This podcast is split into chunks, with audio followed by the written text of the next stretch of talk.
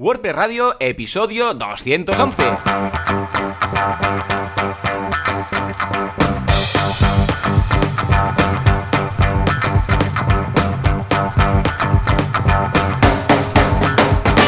Muy buenos días a todo el mundo y muy buenos martes, miércoles, da igual. el momento en el cual estéis escuchando esto a WordPress Radio, el programa, el podcast en el que hablamos de este fantástico CMS llamado WordPress, cómo nos ganamos la vida con él, cómo montamos proyectos y cómo lo ponemos a parir si hace falta, porque, escucha, eh, las relaciones para lo bueno y para lo malo. ¿Quién hace esto? El fundador de Internet, Javier Casares, que podéis encontrar en casares.org, y servidor de ustedes, a Joan Boluda, de boluda.com, cursos de marketing online, desarrollo web y todo lo que haga falta para montar o mejorar vuestro negocio online. Y si todo va bien, al otro lado del cable tendremos a Javi. Javi, muy buenos días. Muy buenas, ¿qué tal? Sí, todo, todo va bien, todo va bien. Por ahora sí. ¿Internet lo has puesto ya hoy? ¿Ya lo has puesto todo? Sí, sí, ya esta, Mañana, esta mañana he madrugado, he encendido todos los botones. vale, vale, perfecto. Escucha, ya sabes quién va después de ti cuando montas Internet cada mañana. Sabes quién a continuación monta todo, toda la base, ¿no? Lo sabes. Claro, tiene, está, está Mon, está, además como va con una hora, como va con una hora de retraso. Claro, porque está en las islas. Claro, vamos uno detrás del otro corriendo. Efectivamente. Primero va Javi y luego tenemos Sideground.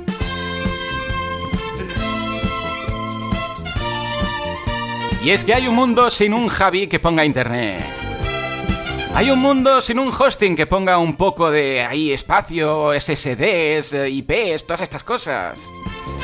Imaginaros un mundo sin hosting. Sería triste, ¿verdad? La gente apuntando sus páginas web en un DIN A4 ahí, compartiendo, haciendo fotocopias. ¿Esto qué es? Enviando fax.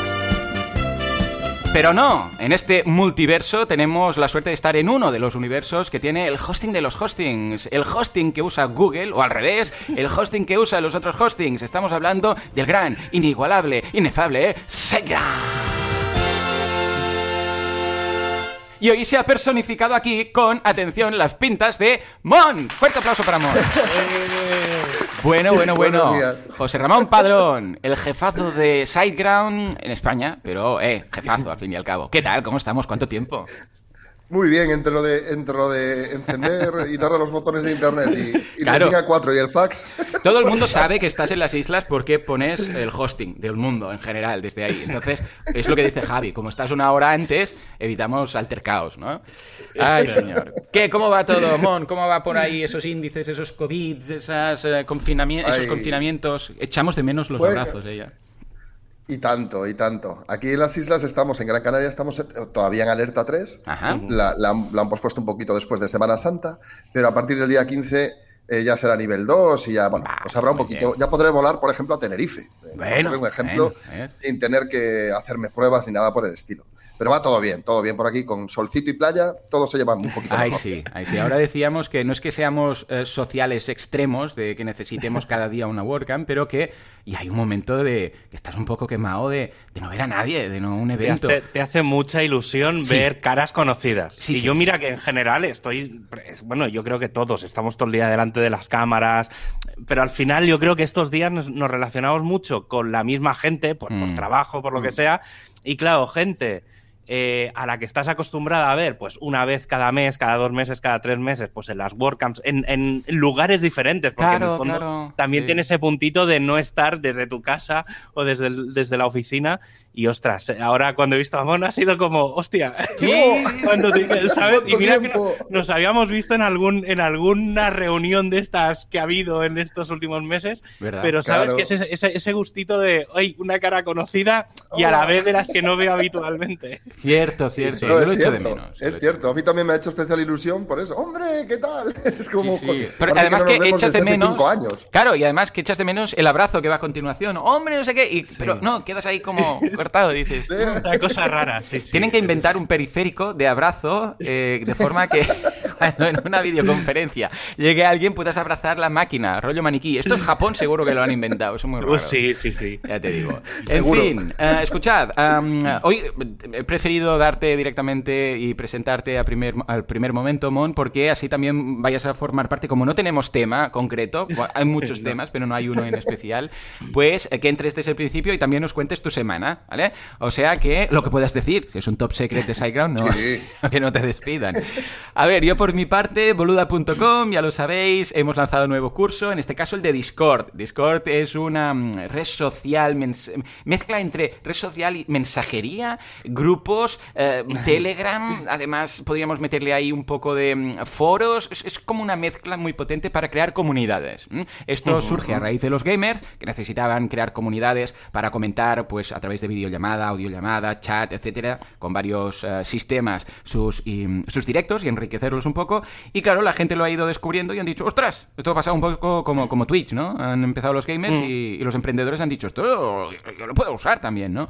Y lo mismo pasa con Discord. O sea que echale un vistazo al curso de Discord que está estupendo. Y por otro lado, seguimos con esos directos, eh, por cierto, haciendo uso de SiteGround, que nos ha cedido un eh, super Go Geek para montar este proyecto, que es Super Anfitriones, un pedazo de herramienta para todos los que tienen un Airbnb. Todas esas personas que tienen, o sea, una habitación, que alquilan un piso, una, o sé, una segunda residencia, pues para profesionalizarlo. Porque muchos, pues escucha, resulta que lo tenían, pero ellos no estaban en el sector de la hostelería y no saben, pues, yo sé, a nivel legal, a nivel de limpieza, a nivel de gestión, a nivel de precios, a nivel de, yo sé, pues dudas técnicas, a nivel de todo esto, o limpieza del COVID, por ejemplo, que hay un... está homologado cómo debes hacer la limpieza y todo esto, pero pues cursos especializados para estos anfitriones. ¿eh? Y, de hecho, ya lo, sí, sí, ya lo tenemos todo montado, Mon, y ahora estamos esta semana, pues bueno, de hecho, lanzamos el día 3, ¿eh? El GoGeek que aguante. Pues en ¿eh? esta zona, vamos, eh, es, un servicio que haría muchísima falta porque hay mucha gente que está cediendo su vivienda para temas de Airbnb y no tiene ni idea de lo que está haciendo. Sí, por eso, eh, de hecho, hicimos un análisis de mercado y hay 350.000 de las legales, luego hay cosillas por ahí, pero 350.000 350.000 anfitriones. O sea, imagínate tú, una locura. Fíjate. y la verdad es que está muy bien enfocado y lanzamos el día 3. Mira, ¿qué día es hoy? A ver, hoy es 13, pues mira, martes 13 hoy. Bueno, bueno martes 13 hoy. Bueno, martes 13, miércoles un día, 14. Un día más, un día más normal. Si lo escucháis. Sí, sí, sí. Pero, pero vamos, que, que, muy chulo y dentro de nada, 15 días lanzamos, o sea que con mucha, mucha ilusión. Eh, Javi, ¿tú qué tal? Va, Coméntame, ¿qué has lanzado? Pues la verdad es que después de los, de, los temas que he estado explicando estas últimas semanas, sobre todo de escalabilidad de WordPress, eh, lo que no me dejan es, o sea, es eh, los, mensajes directos de Twitter, eh, el formulario de contacto, bueno, no sé, los miles de formas que tiene la gente de contactar conmigo. Sí, Y la verdad es que bastantes cuestiones interesantes sobre el tema de la escalabilidad. Ah, mucha, o sea, por un lado, mucha gente diciendo, mucha gente, digamos, del mundillo. Eh, diciendo lo que has explicado está guay porque al final el resumen de todo es eh, que cuando la gente pregunta, eh, pues por ejemplo lo, de, lo, que comentábamos la semana pasada de cómo puedo tener 200.000 productos en mi, en mi WooCommerce, mm, el problema no es el WooCommerce, el problema es la base de datos o, la infraestructura. Claro, la gente que se dedica al mundillo es, oye, está muy bien que, que expliques que no es un problema de WordPress, que es un tema de configuración de sistemas y luego por otro lado pues que se dé un poco de visibilidad a toda esa parte de pues eso, de la parte de sistemas, de cómo configurarlo o dónde están, digamos, los, los puntos débiles. Ahí está, el cuello de botella ese. ¿Por dónde va a petar? Claro, el, el eslabón más débil, ¿no? Claro, y entonces, pues la verdad es que estas últimas semanas un poco eso. Sí que es verdad que pues, con los clientes que, que ya tenía y de donde vienen todas estas preguntas eh, históricas, pues eh, trabajando con, con, ellos. La verdad es que muy entretenido porque mola a veces pues que te dicen, oye, tal día, tal hora, eh, tengo no sé qué evento, voy a lanzar no sé qué, ¿puedes estar atento? es una pregunta. Sí, La típica de, ¿puedes estar atento? Y entonces, bueno, claro, a ver, es un cliente, pues en este caso. y entonces, claro, eso que que, te pones a comparar cómo era hace dos o tres meses, claro. Eh, que las máquinas se iban al 90, al 100% de CPUs, de RAMs, de todo, y ahora ya es, mm, vale, estoy, pero es que es un poco absurdo porque ya sé lo que va a pasar, que es que no va a pasar del 10, del 20% de, de, consumo, pero está, la verdad es que está muy guay, es, es un tema potente. Pero bueno, y ahora, pues nada, estos días muy entretenido con leyendo sobre todo todo el tema de 5.8 y de luego, luego comentaremos más, pero el tema del full site editing y tal, pues, ahí está. Está todo. El, cocido se está preparando. Sí, sí, sí, sí, totalmente. Ah, ahí, a, fuego lento, a fuego lento. Luego, luego hablaremos más de Estupendo. Sí, sí, que hoy hay datos. Incluso hay un poco de drama press ahí con Wix. Bueno, unas cosas, en fin. Ah, ah, por otro lado, sí, a ver, lo de Wix, correremos un túpido velo, comentaremos por encima lo que ha pasado, pero yo está, es que esto ya ni me, es que ya ni me va ni me viene. Y son, eh, mira, ¿sabes? que Aquí no hay quien viva. Pues lo mismo con las, con la con la reunión de vecinos, lo veo igual. Lo veo igual. Podemos comentarlo para que la gente sepa de qué va, pero en fin. Ah, Mon, venga, va. ¿Qué habéis hecho o cómo ha sido tu semana o estos últimos días? Que me hace ilusión también saber de tu día a día. Bueno, yo, tengo dividida mi agenda este año hmm. de una forma especial. Em, tengo una semana en la que suelo colocar la mayoría de los eventos, como son webinars, eh, charlas que, me piden para, pues, para una escuela de negocios o lo que sea, y después la semana siguiente es la semana que tengo pues para preparar cosas, documentación, temas de pues de, relaciones públicas, de PR, de, Y esto va semanas, o sea, semana de preparar, semana de acción, ¿no? Preparar. Exactamente. Ah, interesante. Entonces ya, ya, coloco los webinars, ya colocamos los webinars de forma que pues que tengamos esos periodos de, de bueno de preparación y luego ya de, explotación. Y estoy en la semana de, preparación. Entonces, eh, pues esta semana, por ejemplo, hemos lanzado un estudio a través de nuestra agencia de, prensa sobre el crecimiento del e-commerce en 2020. Oh, muy chulo. Es, un tema que le, gusta mucho a los periodistas y, bueno, ha sido sacarlo y en, y en, dos días pues ya tenemos dos noticias en, publicados en, en, dos medios diferentes. Hablamos mucho de eso, de, lo, que, lo, que, ocurrió el año pasado, tanto en PrestaShop como en, como en WooCommerce en SiteGround, claro, con nuestros datos. Claro, claro, tenéis muchos datos. Yo hice en pequeño algo parecido hace un par de semanas de los negocios online durante el 2020, pero ah, con mis mm. clientes, ¿vale? Pues, pues no sé, era un promedio de unos treinta y pico clientes, ¿vale? Pero claro, vosotros con los datos masivos que tenéis, pues es muy interesante, ¿no?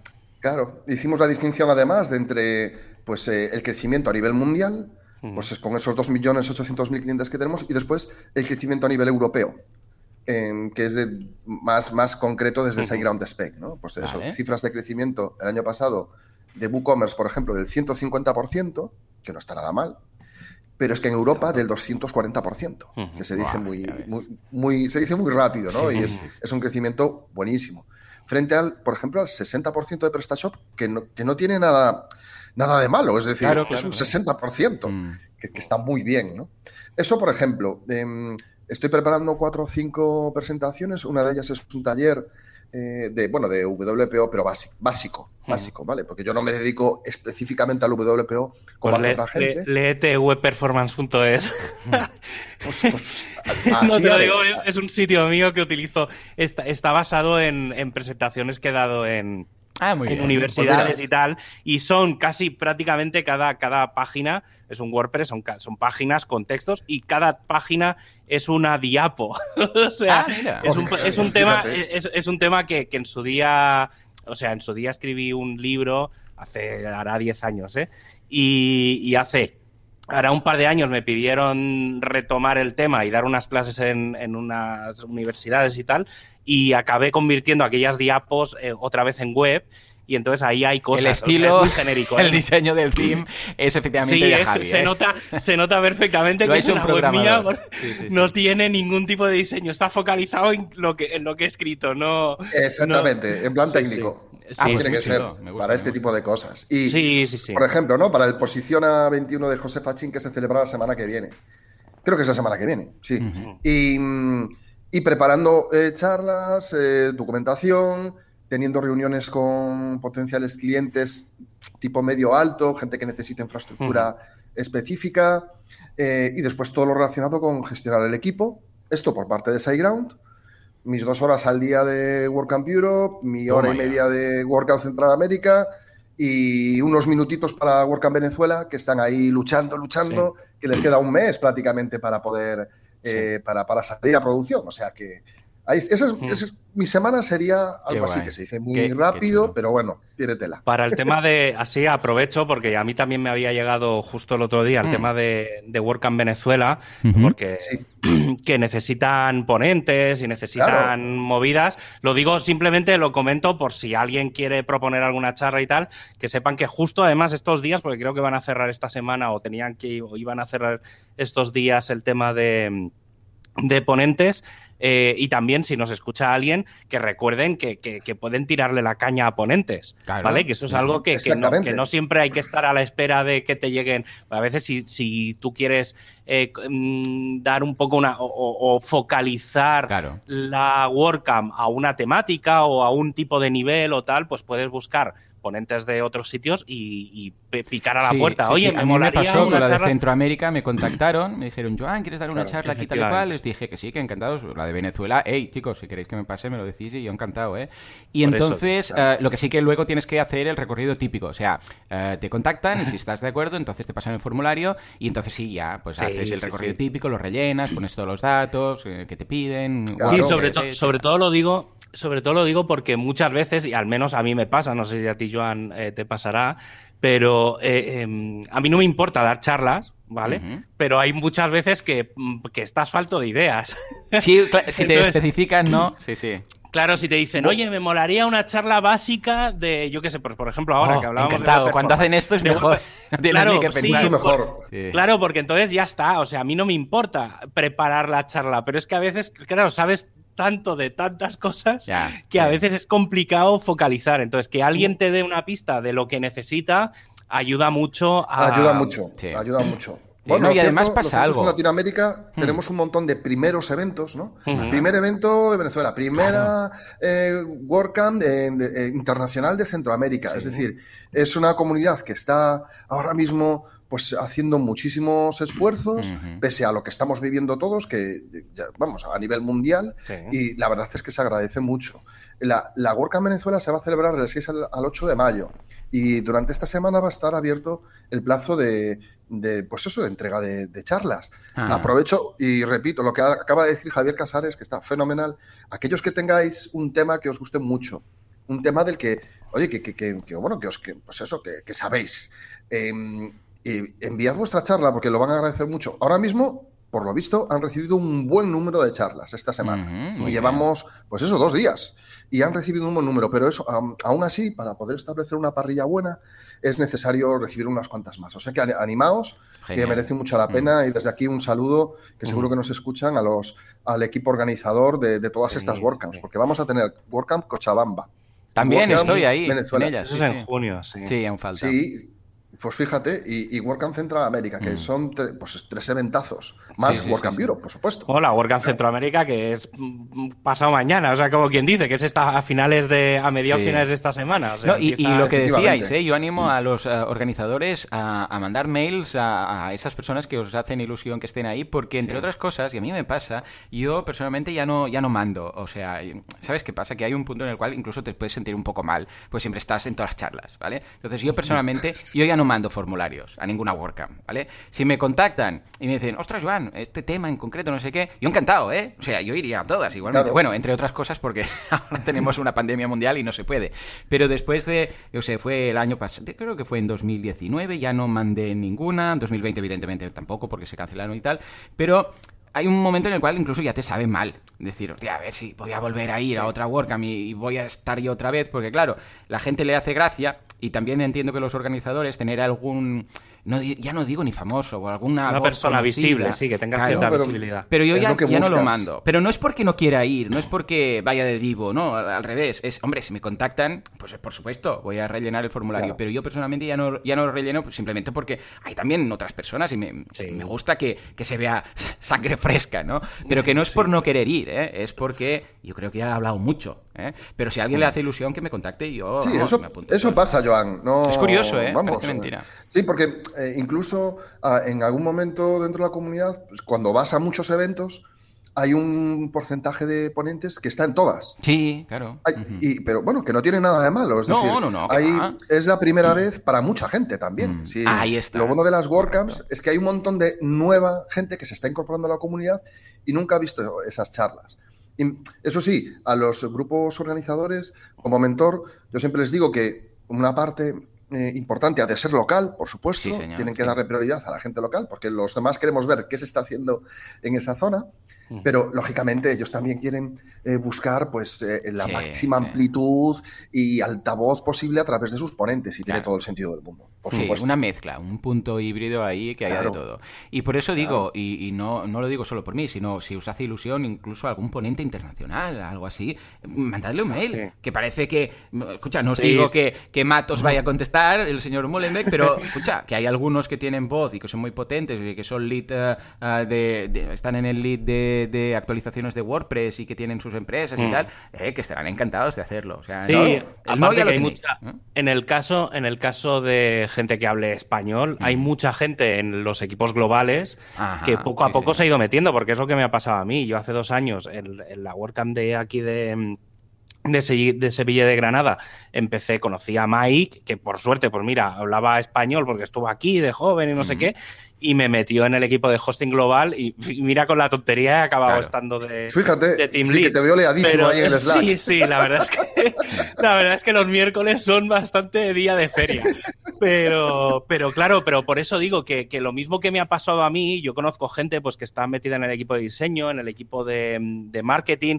Entonces, hay gente muy potente a nivel global, con una visibilidad que a lo mejor a nivel local no tenemos, ¿vale? Porque mm. eso sí que es la verdad, pues lo que le pasa a Mon, por ejemplo, con el tema de la comunidad de las WordCamps, que, que tenemos una visión muy horizontal de lo que pasa a nivel mundial y eso a veces va bien aterrizarlo a nivel local.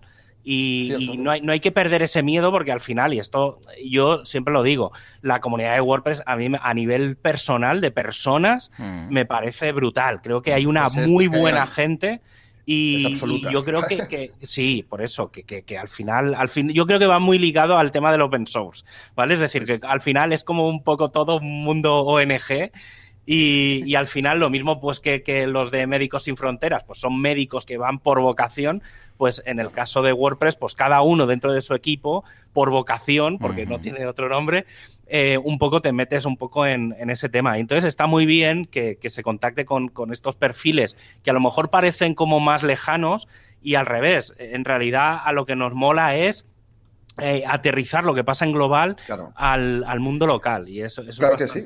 mira, nunca, nunca lo había visto de esa forma, eh, Javi, y, la verdad es que está muy bien explicado y, coincido plenamente contigo. cuando estás, pues eso, gran parte de tu tiempo en la comunidad haciendo X cosas, eh, tienes una idea de todo lo que está pasando a nivel mundial, ¿no? pues me imagino que hablaremos algo de, de alguna de las novedades que va a traer eh, mm. eh, WordPress en breve y tal. Entonces, ese tipo de conocimiento, em, todo lo que une la comunidad WordPress es, pues, es ese sentimiento altruista de hacer cosas por un bien común. Sí, sí, y, totalmente. Y, claro, por eso, por eso se trabaja tan cómodamente Em, con tanta gente a, nivel mundial. Yo es que no sé con cuánta, gente, con cuánta gente de cuántos países trabajo, ya solamente por Work and Europe. si es que es. Eh, o sea, esto es inmenso, es, es, todo el mundo, ya no hay ese límite. Y, y, esa gente tiene en común, todos tenemos en común, pues esa parte de. Digamos que de devolver a WordPress lo que nos está dando, ¿no? Sí, eh, por ser gratuito y todo esto. Y, y es, esas son charlas siempre interesantes en cualquier WordCamp para aquellos que entran por primera vez, que sepan que esto no es un tema exclusivamente local de, de esa WordCamp, de ese sitio, sino que es un fenómeno mundial que además tiene muchísima repercusión. El open source hace unos años, pues, bueno, todos lo sabemos y nos acordamos de aquellas discusiones estériles y absurdas de que si software privativo contra open source. Eso ahora mismo ya no existe. claro, A que ya no se habla de eso. No, no, no.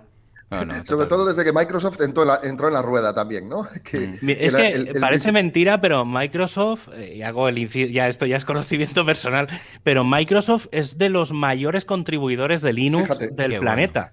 y parece, y claro, sí, y parece una tontería, pero dice mucho. O sea, y lo mismo que les pasa lo mismo con Mac, ¿eh? O sea, tienen equipos eh, dedicados exclusivamente a determinadas cosas. Y por ejemplo, empiezan a tener, por ejemplo, Microsoft Microsoft en este caso empieza a tener un pequeño equipo relacionado con, WordPress. Eh, Google, desde hace ya, ellos llevan un poco más de tiempo, a lo mejor hace 3-4 años más, que están también muy metidos con el tema de WordPress. O sea, las grandes corporaciones están empezando a meterse, en este caso, eh, con, el tema de WordPress y es muy, muy interesante lo que, lo que plantea. Muy goloso. Están ofreciendo, sí, claro. Fíjate que estamos hablando del 40, 40 y algo por ciento de Internet. Es que, a ver, yo creo que cualquier empresa eh, con un mínimo de sentido común pone los ojos en, nuestra comunidad, en el producto. Luego, luego ya se enteran de que hay una comunidad detrás, ¿no? Porque ellos solo ven WordPress, igual que pueden ver Wix o pueden ver jamones Navidul. es decir, una marca y un producto. Y luego, claro, la filosofía open source es algo en lo que pues no les va a quedar otro remedio que entrar. Sí, sí, bueno, a ver, comprar GitHub no fue por casualidad, o sea, efectivamente, fue por algo. Exacto. En fin, bueno, pues escucha, eh, hoy hablaremos también de algunas eh, adquisiciones, pero antes, uh, y por cierto lo ligo a que, por cierto, SiteGround acabó de migrar ya todo a SiteTools, desde aquí un abrazo y un aplauso, porque ahora sí, el 100%, Mon, el 100% de los hostings son de SiteTools, qué contento estoy ahora cuando entro en mi panel y lo veo todo ahí con SiteTools. Oh, qué ilusión. Pues aparte de esto, Javi, va, menciónanos alguna novedad de lo que ha hecho, mira, va, lo que ha hecho Mon después de que pusieras tu internet, que ha puesto los centros de datos por todos lados. ¿Cómo lo hace esto, SiteGround? Pues mira, eh, la, gran pregunta de que mucha gente se hace, ¿dónde están tus clientes? Pues estén donde estén, SiteGround te ofrece un centro de datos lo más cercano a ellos. Tienes en Estados Unidos, en Europa, en Asia, en Australia, además de casi 200 ubicaciones eh, más de la red de CDN. Y es que SiteGround tiene una alta redundancia y disponibilidad de forma que no hay cortes de luz ni cortes de conexión y esto hace que tu, que tu sitio siempre esté online. Además, como, en tanto, como están en tantos lugares, la latencia, el tiempo que hay entre los, que visitan tu sitio y el centro de datos, el servidor, el hosting, eh, sea el mínimo. Y como usa los centros de datos de Google Cloud, la ah, seguridad de tus datos es máxima, ya que si alguien quisiera entrar, pues no podría. Y es que las salas de servidores están limitadas solo a unas pocas personas certificadas. O sea que, ya lo sabéis, estáis en buenas manos. Más información en siteground.es. Actualidad, prestualidad, ¿qué pasa con Gutenberg?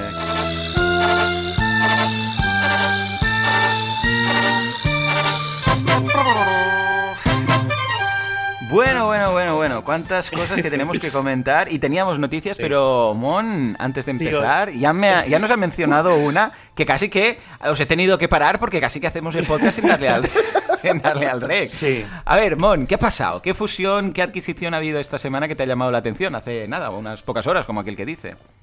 Pues sí, pues eh, hace nada, pues creo que fue ayer, eh, anunciado ayer, eh, una compañía de hosting poco conocida en el mundo WordPress, pero una compañía de hosting, al, fin y al cabo, One.com ha adquirido WP Rocket, que es un movimiento pues muy, muy, muy inteligente, muy curioso, porque bueno, todos conocemos WP Rocket, no es un simple plugin de caché, es una suite de optimización, ¿no? muy, muy al estilo de SG Optimizer eh, simplemente que es un plugin de pago y tiene, la verdad, dos o tres cositas eh, que no tiene, por ejemplo, SG Optimizer, que están súper bien. Es un movimiento, yo creo, que muy, muy, bueno mm. para una compañía de hosting, porque ya sabemos que todo lo relacionado con rendimiento es fundamental. Bueno, nosotros en Segrado lo tenemos súper claro, ¿no? Y, y por eso lo catalogo como bueno, pues eh, dentro de todas las adquisiciones que están ocurriendo últimamente. Esta me ha parecido curiosa porque no es un plugin de bloques, no es una empresa de temas. Y que no te lo veías a venir, porque esto lo hace, yo qué sé, WP Engine, que está comprando Cristo, por ejemplo, o GoDaddy, que también ha hecho algunas compras de estas, pero de que de repente alguien que no está en el panorama WordPress como tal, bueno, igual era uno de los puntos. Eh, yo a nivel de marketing eh, creo que... Exacto que es entrar en el panorama WordPress a través de esta adquisición, que por cierto es un plugin que también tiene una historia muy interesante porque eh, fue el primer plugin de, mm, de pago de, temas de caché, porque los que había pues eran plugins que estaban en el repo, ¿no? Y de repente todo el mundo dijo, ¿Eh, ¿cómo? Sí, ¿no? Y, de repente la prensa fue súper buena en cuanto al rendimiento de este plugin y tal, y, y la historia que tiene detrás es interesante, pero quizás una de las cosas, me gustaría ver vuestro punto de vista, de por qué se ha hecho así, en lugar, por ejemplo, de desarrollarlo desde cero o de eh, hacer un fork de algún plugin ya existente, porque sabemos que a través de GPL esto lo podemos hacer, ¿no? Pero yo creo que uno de los puntos muy interesantes es precisamente ponerse ahí, en el punto de mira de los WordPressers. ¿Por qué? Porque sí que lo puedes hacer desde cero, pero claro, esto ahora es noticia. O sea, WP Rocket tiene su base de clientes, la gente lo conoce y de repente ahora, ¡boom!, la gente lo sabe.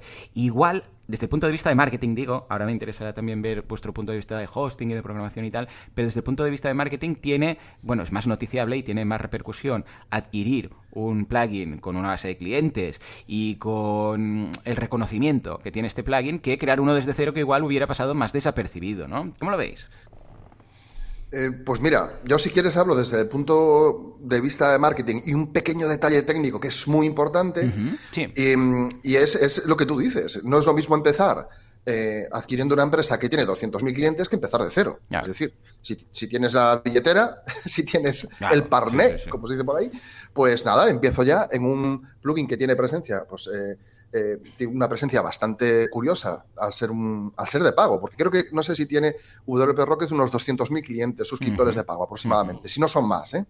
Y oye, es una excelente forma de empezar, es como, pues eso, como si alguien adquiere Content Forms, ¿no? que tiene como 7 millones de descargas. Eres, eres bastante eh, conocido prácticamente desde el minuto uno. Em, después, pues eso, eh, lo importante cuando una empresa de hosting desarrolla o pone en marcha su propio plugin, es que hay un pequeño detalle técnico muy importante y es que la mayoría de, todo el contenido que se va a caché, en los otros plugins se va a disco. Sin embargo, desarrollándolo de forma correcta, a través de una empresa de hosting, haces que ese contenido se vaya a la RAM del servidor. Ah, lo cual, pues oye, mira, en cuanto a rendimiento parece que no, pero también influye. Y luego, pues ahora Javier lo comentará, de lo que estábamos hablando antes, ¿no? Temas de pues eso, de, mantenimiento del equipo. Ahí, Javi, dale, dale caña si quieres. Sí, a ver, eh, al final es un poco lo que, lo que hablábamos un poco antes del programa, que por eso hemos, hemos empezado rápido para no, no seguir esta conversación. pero, pero sí que es verdad que en este caso One no es una empresa conocida en el mundo WordPress, ¿eh? o sea, porque sí que es verdad que hay empresas de hosting, pues tipo SiteGround, eh, yo, en el caso de España, pues hay cuatro o cinco empresas que suelen estar en todas las WordPress que suelen patrocinar, pues, por ejemplo, meetups y tal. Entonces, mm, eh, en el mundo de WordPress hay un cierto ecosistema dentro de, las empresas de hosting, pero One no era una de ellas. Entonces, sabiendo el mercado que hay, porque lo, lo que hablábamos antes, hay al final casi la mitad de, las webs que se hacen, eh, pues son con WordPress, pues claro, si te quieres meter dentro del mundo WordPress, hoy en día, desde el punto de vista de, una empresa de hosting, es difícil. Es difícil a mm. nivel...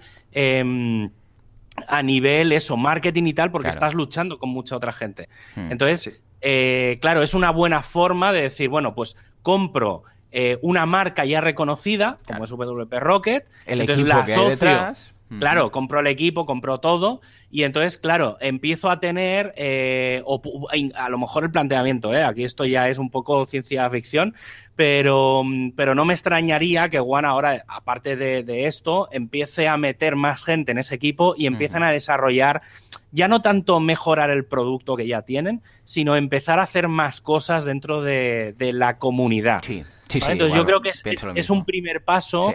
Eh, que va muy en la línea de lo que estábamos hablando antes, de por ejemplo, pues que GoDaddy compra no sé qué, o sea, que, que, que WP sí, exacto, cuando WP Engine eh, compra Genesis, bueno, StudioPress, vemos rápidamente que eh, van a ofrecer todos los themes para todos los del hosting, y aquí será lo mismo. Estoy seguro que dirán, eh, a partir de ahora, WP Rocket para todos nuestros clientes de, WordPress y lo tendréis ahí, no tendréis que pagar mm. nada y no sé cuántas historias. Estoy seguro que lo van a incluir.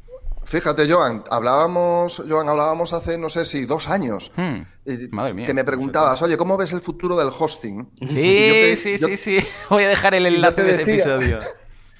Claro, yo te decía, mira, pues el futuro está muy claro. Ofrecer a la gente un servicio completo. Es decir, y pasar ya de cores, de RAM, de espacio en disco, sino, pues oye, por, por número de transacciones, por número de visitas, algo que te ayude, eh, como, eh, pues, pues eso, en la descripción de producto, más o menos a catalogar tu web para ver en qué producto puede mm. encajar. Y después, pues que el onboard, la, la, puesta en marcha, sea lo más, pues lo más completa posible y llena de una especie de, pues eso, de extras que no tiene otro proveedor de hosting. En este caso, ¿qué es lo que está pasando? Es hacia lo que mm. está yendo pues, eh, un número de proveedores muy determinado. Que lo que quieren es incluir dentro de ese paquete de hosting una serie de ventajas que no tienen los demás. Y y de aquí viene uno de los porqués de las, de las adquisiciones. Ahí está. Al final, alguien que, entre en, por ejemplo, pues en Godaddy, con todas estas adquisiciones, tiene una serie de ventajas que no tienen los demás. O con SiteGround, por el, tema del rendimiento, etc. Ahora bien, También es decir que a través, las adquisiciones son muy importantes a la hora de definir producto y a quién te diriges.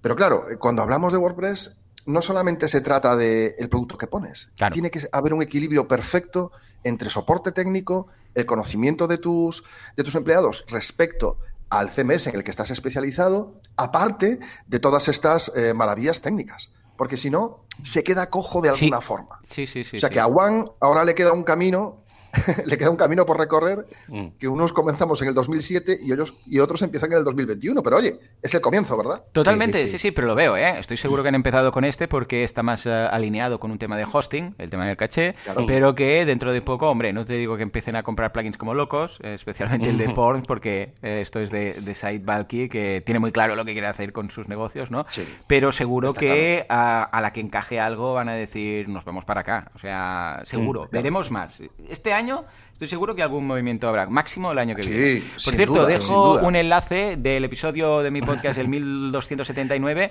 uh, que, eh, Mon, lo has clavado. Fue el 4 de abril del 2019, hace dos años.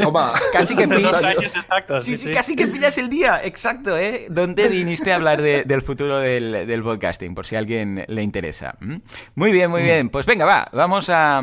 Después veremos otra adquisición, pero vamos ahora a hablar eh, de WordPress 5.8, que finalmente parece que ya tenemos bastante claro qué va a pasar con el full site editing. Pues sí, pues a ver, eh, un poco el, calendario es que entre esta semana, porque estos días eh, se supone que se va a hablar de ello, y creo recordar que dentro de dos semanas hmm. eh, va a haber un go no go, ¿vale? Un tira para adelante o, para el carro. En cuanto al tema del el full site editing. Si te acuerdas, Joan, la semana pasada, un poco haciendo yo mis videncias, estas que hago de tanto en tanto, te dije, me extrañaría mucho eh, que cuando salga el full site editing salga por completo y entonces ya todo el mundo lo pueda usar. Sino que Sin usar paralelismo con la eh, API REST. Efectivamente, sí, que dijimos, básicamente lo que dijimos es, meterán el código, estará disponible en el core, de forma que quien quiera empezar a usar y hacer experimentos podrá hacerlo. Y con la posibilidad de que la siguiente versión de WordPress, que en este caso como ahora van más o menos cada seis meses, eh, ya se active porque tendremos un margen de seis meses. Pues básicamente eh, lo que se ha anunciado es un poco eso. La única duda que queda, ¿vale? O sea, el, tema es que esta semana eh, bueno, aparte sale 571, ¿vale? Que saldrá con algunas correcciones y tal, tampoco nada destacable.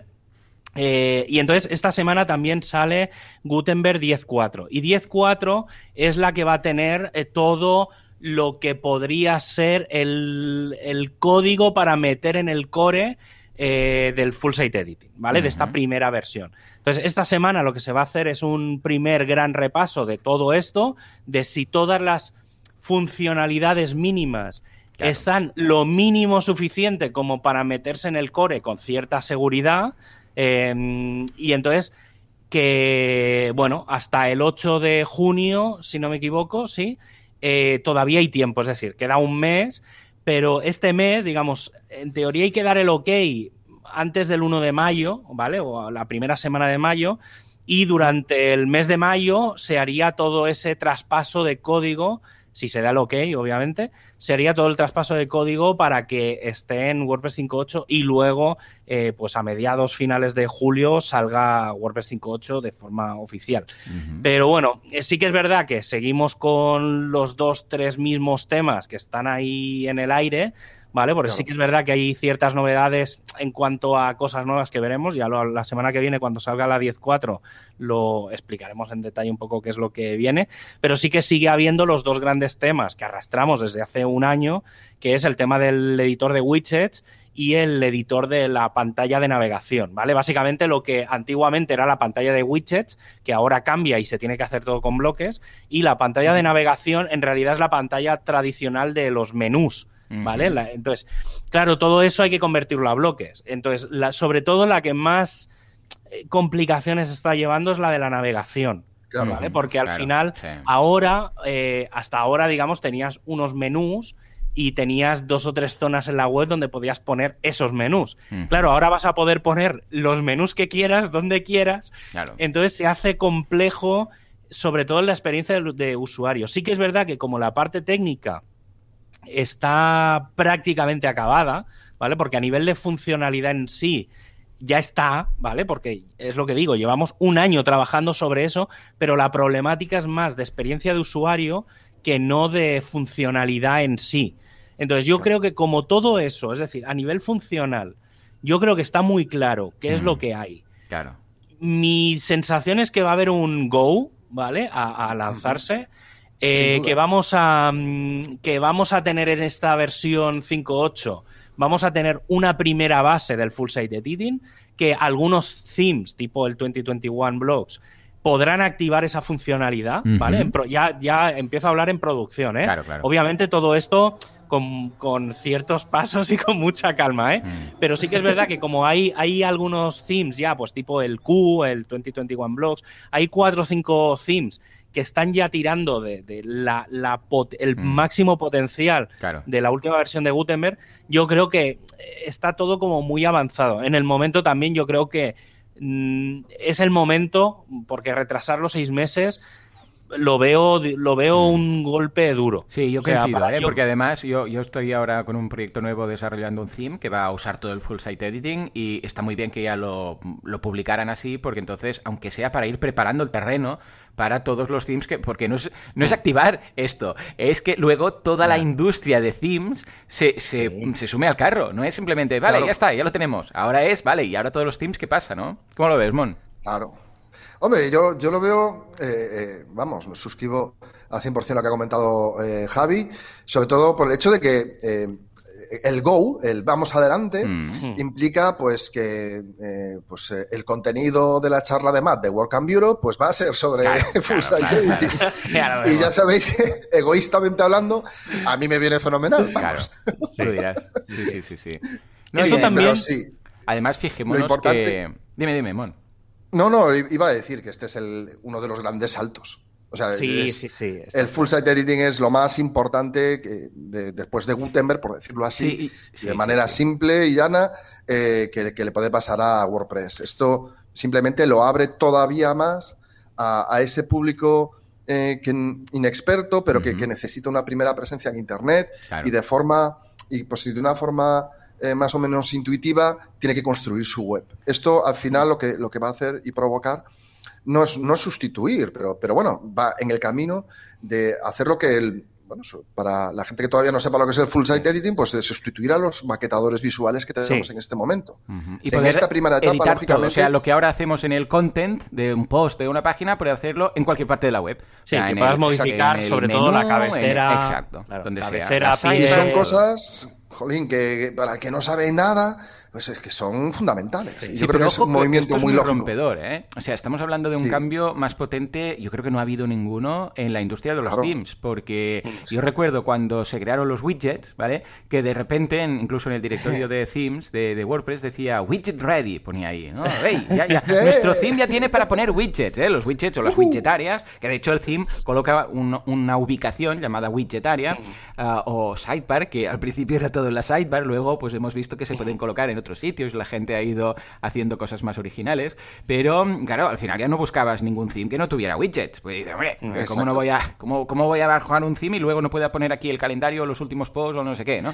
Pues esto es, va, vamos, le da mil vueltas al tema de, eh, ahora sí tenemos eh, widgets, porque los themes actuales eh, o sea, si no se pasan a, la edición de full site editing, o sea, van a quedar desfasadísimos. De hecho, mirad, esto lo ligamos con la siguiente noticia, que iThemes ha comprado Cadence WP, que es una theme shop y plugin shop. Y ojo, mm. en el propio titular ya dicen que van a, van a chapar todos los, o sea, van a dar cierre a la mayoría de legacy themes que tenían por ahí. Claro. sí que es verdad que Además hay que mantenerlos, cuidado. Claro, claro, claro. Eso.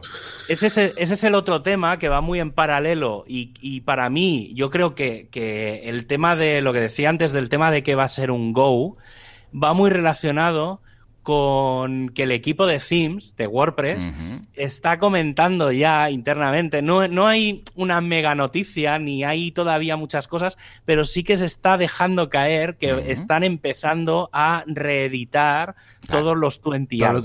es decir, que todos los themes, incluso ya se ha dicho, y esto, esto va a ser, creo que va a ser la gran noticia, es que se está preparando la compatibilidad de todos los Classic Themes, que ya uh, es como se, oficialmente se les va a llamar a los Classic Themes, se les va a dar compatibilidad para que permitan eh, parcialmente eh, eh, incluir bloques. Vale, vale, De forma sin que el, digamos, sin que el theme tenga que hacer nada, habrá determinadas funciones. Claro, si tú sabes que hay el, el WP Head, ¿vale? Por decirlo de alguna forma, pues sabes que en el head puedes meter determinadas cosas más o menos estándar.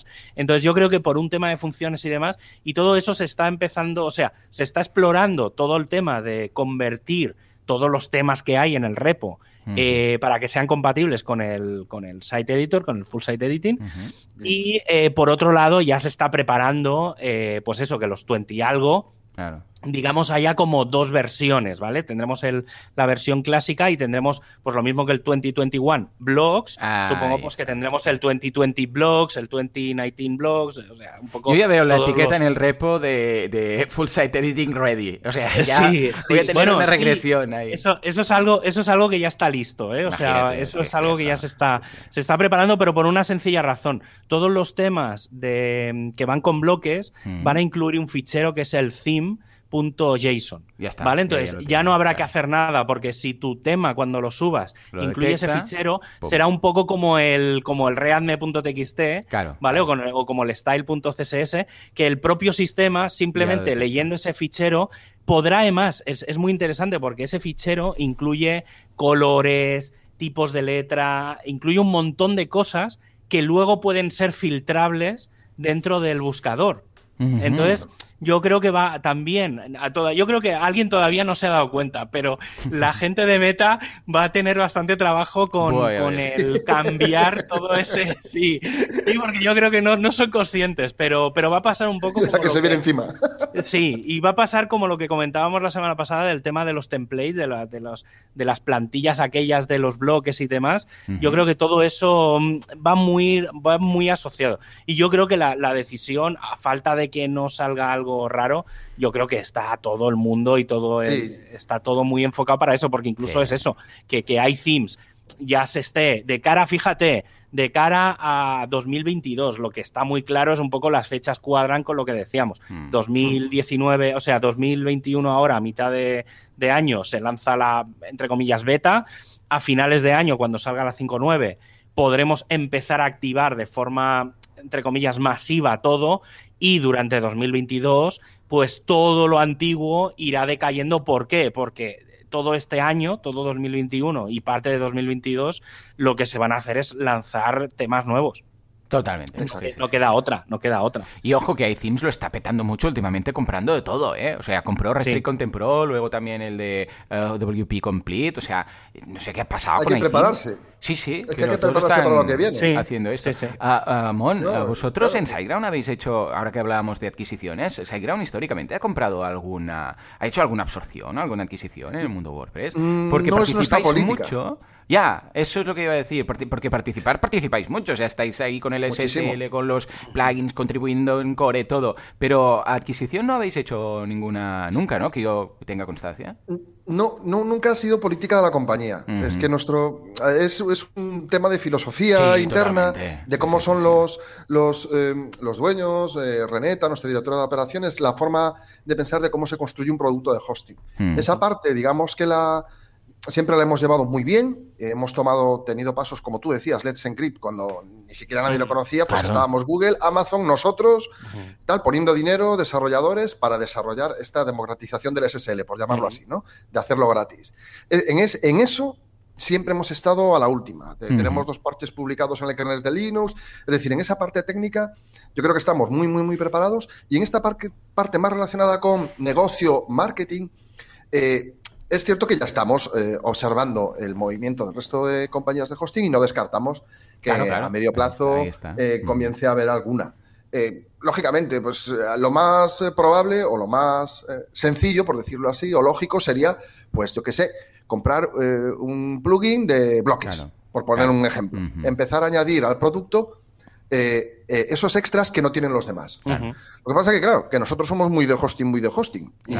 muy, muy de hosting. Entonces, esa es una parte que ya estamos viendo y no descarto que en el futuro, lógicamente, haya algún tipo de adquisición, por supuesto. Pero siempre será pensando más que en el, en el, por decirlo así, en ampliar el, nuestro campo de, por decirlo así, nuestro campo de, de ventas, es decir, de llegar a mucha más gente, que no es algo que estemos, en lo que estemos muy interesados, somos muy de, mira, tenemos estos recursos, podemos dar soporte a tantas personas, hemos crecido de 520 personas a 635 durante la pandemia. Una locura. O sea, para que, para que os hagáis una idea, esta parte la tenemos muy bien, muy...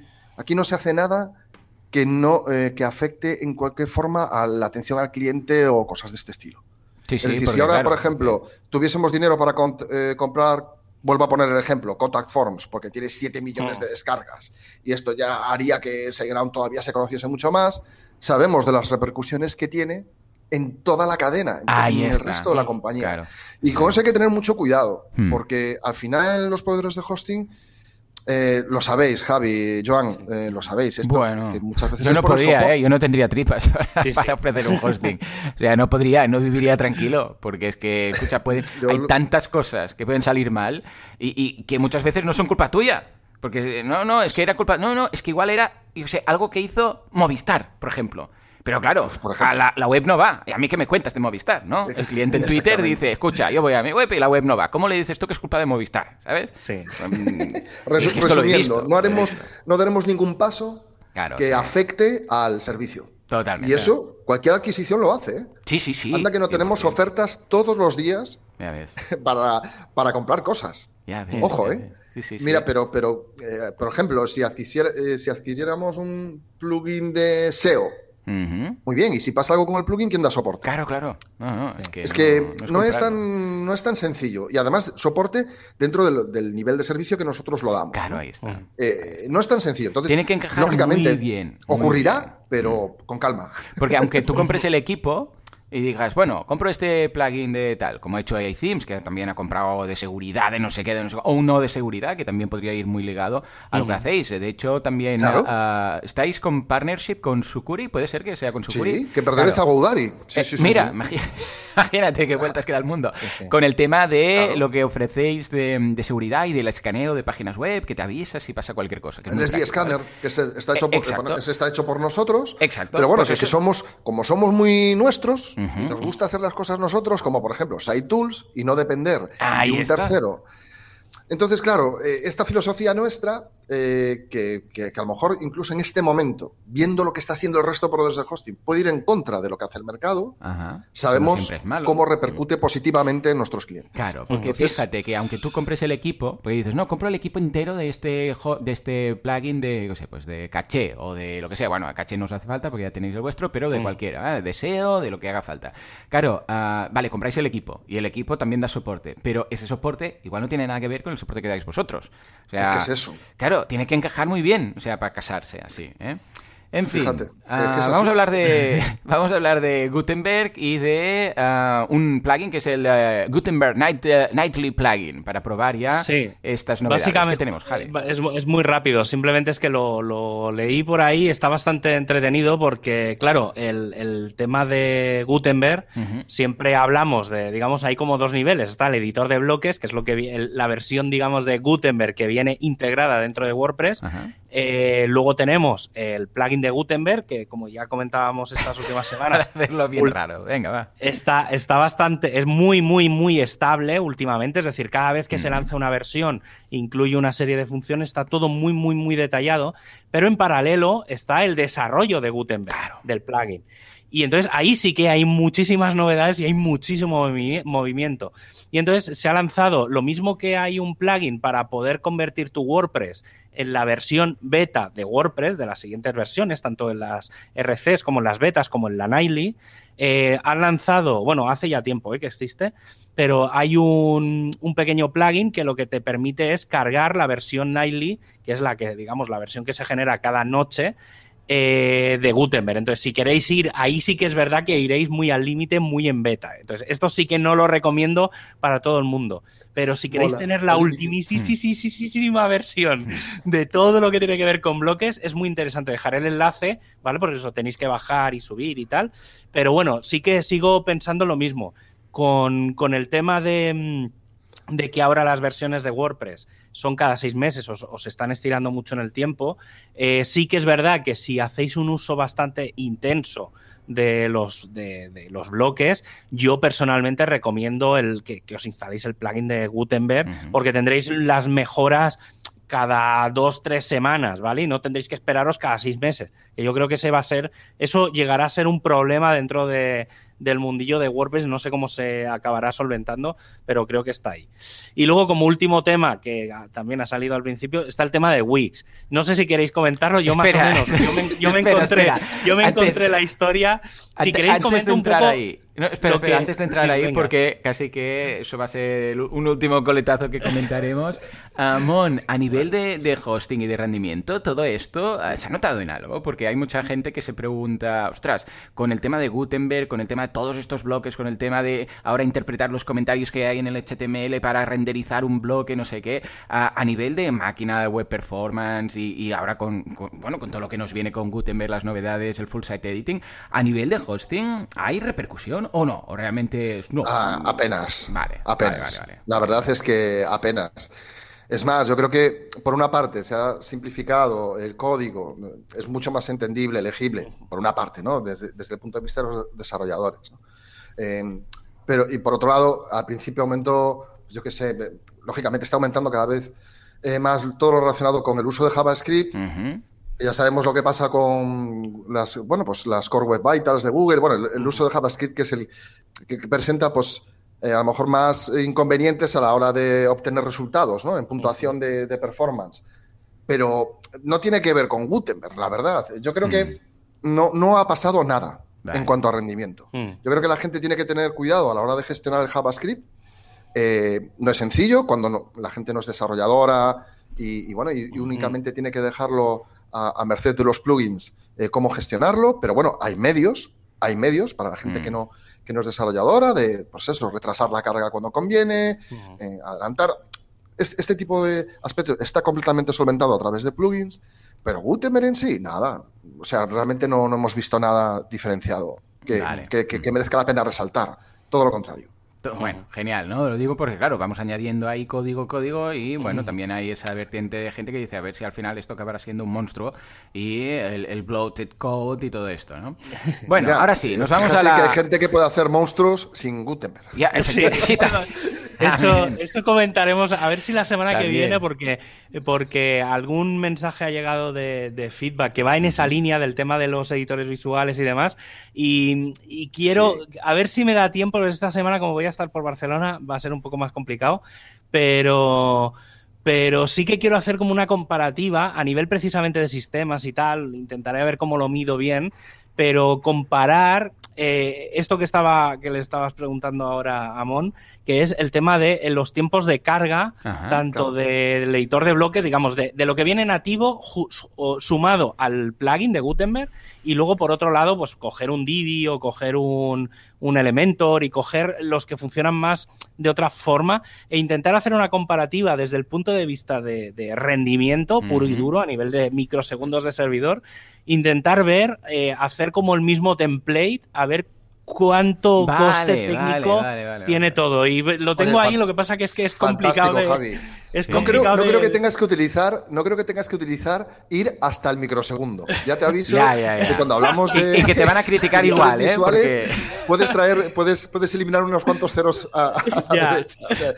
No, bueno, pero, pero, bueno, ya me, ya me, habéis entendido. Sí, sí, pero, pero bueno, ya te aviso que te van a caer las hostias de todos lados, ¿eh? Porque siempre habrá alguien que diga, no, pero no es lo mismo, porque no sé qué, y esto es incomparable y tal. Ya te aviso, pero bueno, ya, ya estás curtido. ¿Qué decías, Mon? A ver, lo, lo, magnífico de los editores visuales es que han acercado a, a WordPress un público que antes no tenía. Sí. Es, Esto es lo, lo, yo creo que la clave de todo, ¿no? Elementor, Divi, Beaver Builder, todos, todos estos editores han pues oye, tienen un, tienen un significado y además unas consecuencias. Eh, tenemos varios millones más de, clientes, por decirlo así, de usuarios de WordPress, gracias a que han existido los editores eh, visuales. Ahora bien, como cualquier tecnología, hay que usarla bien. Mm, yo siempre pongo el mismo ejemplo. En, un GoGeek hay gente que tiene páginas web con medio millón de visitas. imagínate. cargando por debajo del segundo, así como suena.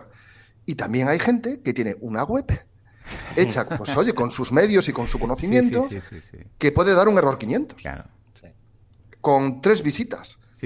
Es, es como usamos todo esto, ¿no? Pero, Javi, ese tipo de estudios son geniales. Yo, mm. vamos, eh, los temas de rendimiento para los proveedores de hosting son importantísimos porque son los que generan, generan una gran cantidad de consultas de soporte, mm. que muchas veces, eh, por temas de desarrollo, pues no podemos resolver, pues porque mm. es, código. Muchas veces es código. Y, ahí los proveedores de hosting siempre nos encontramos con, bueno, pues en esa situación. Por eso nosotros hemos desarrollado eh, SG Optimizer y todo esto, pero aún así hay que hacer un uso hmm. correcto y lógico y de sentido común de todas las herramientas que tenemos, porque si no se crean verdaderos Frankensteins, hmm. eh, o sea, cosas que, que, da igual en qué servidor lo pongas. Sí, sí. Error 500, pum, pum, pum. En esta, en esta línea, el, año pasado, en la WordCamp Europe del, del 2020, eh, a mí me, me, encantó la charla que hubo de PHP. Eh, ah, porque básicamente dijo una cosa que yo desconocía y, que, a mí me dejó muy flipado, que es que PHP para probar el rendimiento se prueba con WordPress. Y ya está, o sea, no, o sea, entonces, claro, cuando ya te encuentras eso dices, ¿qué, qué, estaréis probando de WordPress? Porque claro, si probáis el core, no, eso funcionará claro, meterle mierda al WordPress, porque ahí es donde probaréis cosas. Pero sí que es verdad que, mm, en ese sentido, precisamente justo lo contrario. Yo, por ejemplo. Seb Sí, pues el. Seb Suraski. El, en, diciembre, yo en diciembre, por ejemplo, hice esa prueba de, probar desde WordPress 5, o sea, como WordPress eh, da soporte desde PHP 5.6 hasta la 8, que era la que apareció, estuve probando y haciendo una comparativa de todo y, vas viendo un poco los cambios con caché, sin caché y tal, y tengo el estudio por ahí hecho y mucha gente me dice, hostia, este estudio está muy guay y hay proveedores de hosting que lo hacen, yo lo hice con mis medios en modo pequeñito, Pero, pero sí que es verdad que, es ese punto diferencial en, el que se nota, pues eso, las mediciones de comparar y tal, porque al final también mucha gente, mm, o yo siempre les digo, probad varios plugins y que, siempre siguiendo una serie de reglas, ¿vale? Pues que esté actualizado, que veáis que se va manteniendo y demás, que no os quedéis tirados, digamos, y sobre todo que busque, que, que haga lo mínimo posible con la mayor efectividad posible de lo que queréis Exacto. hacer. Vale, digo, porque es que si no empezamos a encontrar monstruos y los monstruos no, no, es que si no. No, no, no, no, no, son difíciles de gestionar. Fíjate, fijaos eh, en el tipo de charlas que damos los proveedores de hosting en las WordCamps. Como últimamente muchos estamos hablando de, bueno, de WPO, ok, bueno, mm. cada uno a su nivel, ¿no? Y, y fijaos que eh, es muy importante para nosotros. O sea, al final, que la gente haga un uso correcto de, de la tecnología que tiene disponible. Es que, como decía ahora Javi, con poquitas cosas puedes crear algo súper efectivo. No es necesario colocar, pues ya no digo por el número de plugins, ya, en eso ya no me meto porque bueno, hay de todo. Pero, pero, o sea, lo que ve el cliente, la experiencia de usuario, mm. eso, pues esa, esa corrección, esa forma de trabajar es súper positiva para todos. Yo, mm. a ver, egoístamente he hablado mucho del proveedor de hosting, pero los que están haciendo webs, piensen por favor en el usuario, la persona que mm. se va a conectar a esa web. Menos es más cuanto más rápido mejor. Mm. Pero siempre pensando en las necesidades del negocio, sin sacrificar nada. Mm. Y se puede hacer, se puede hacer perfectamente. Mm. Estaré atento a ese estudio, Javi. me va a costar, pero, pero sí, sí, lo tengo. Lo llevo dándole semanas, vueltecitas ahí en background, a ver cuándo encuentro el ratito, pero sí, sí, lo, mi, idea es tenerlo. Sobre todo estaba un poco a la espera de, de saber si hay un go en, en el tema de, del editor de blog. claro, porque entonces en ese momento eh, yo ya pillaré la beta de lo que haya cuando ya hagan el, el commit y entonces podré utilizar, digamos, lo que vendrá en un futuro. entonces, tener algo más o menos ciertamente comparable, porque ahora tampoco podemos comparar lo que hay con otras cosas, porque es que no es comparable. Entonces estoy un poco a la espera de llegar a eso. Pero bueno, me da tiempo a ir haciendo otras pruebas porque será un tema, un tema largo. y hablando de editores, de, editores visuales y de cosas Nos vamos a las peleas de patio. Toca pelea de patio. No sé si os acordaréis hace unos años que la gente de, Mac y de PC hicieron esos anuncios. Yo soy un Mac, yo soy un PC. Y uno empezaba a estornudar y yo no sé qué, tienes un virus, no sé cuántos, y uno se encallaba. Bueno. Pues, eh, ¿sabéis los niños del patio de tú eres tonto, tú más, y mi padre es más fuerte, pues le vas a la profe? Pues esto es lo que ha empezado, porque em, eh, lo típico que dice el profe, que han empezado? Ha empezado Wix con unos anuncios que, bueno, dejan a WordPress como el PC de esos anuncios, ¿no? Sí, y además Matt va y contesta, que, yo digo, lo que, en serio, pero, pero un poco, quiero hacer un poco de background de, de, dónde viene todo, porque para mí hay un tema si te vas al GPL, ¿te vas a ir al código robado? No, no. Ah, vale, vale.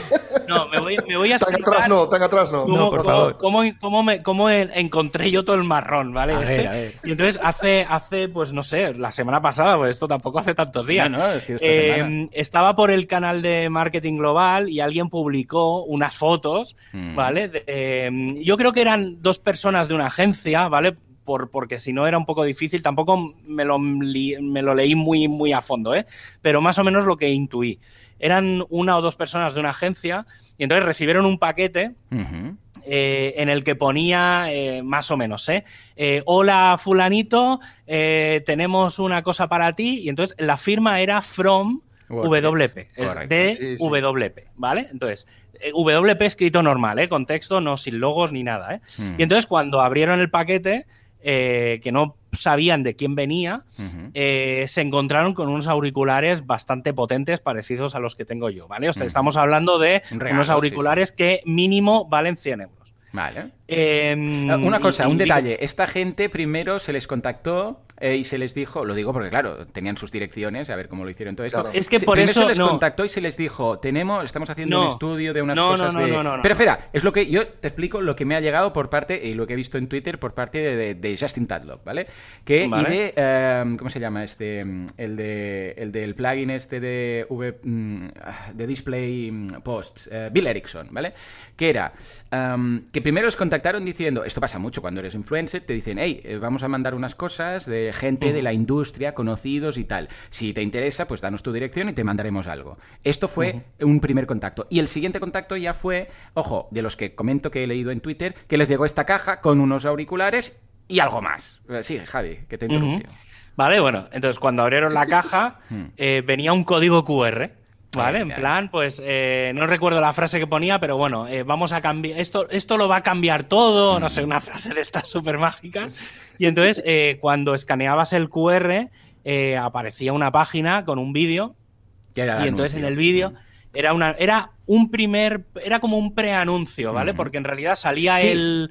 salía luego el que luego es el prota. Y entonces aquí sí que hay un cierto detalle que a mí es una de las cosas que más me rascan.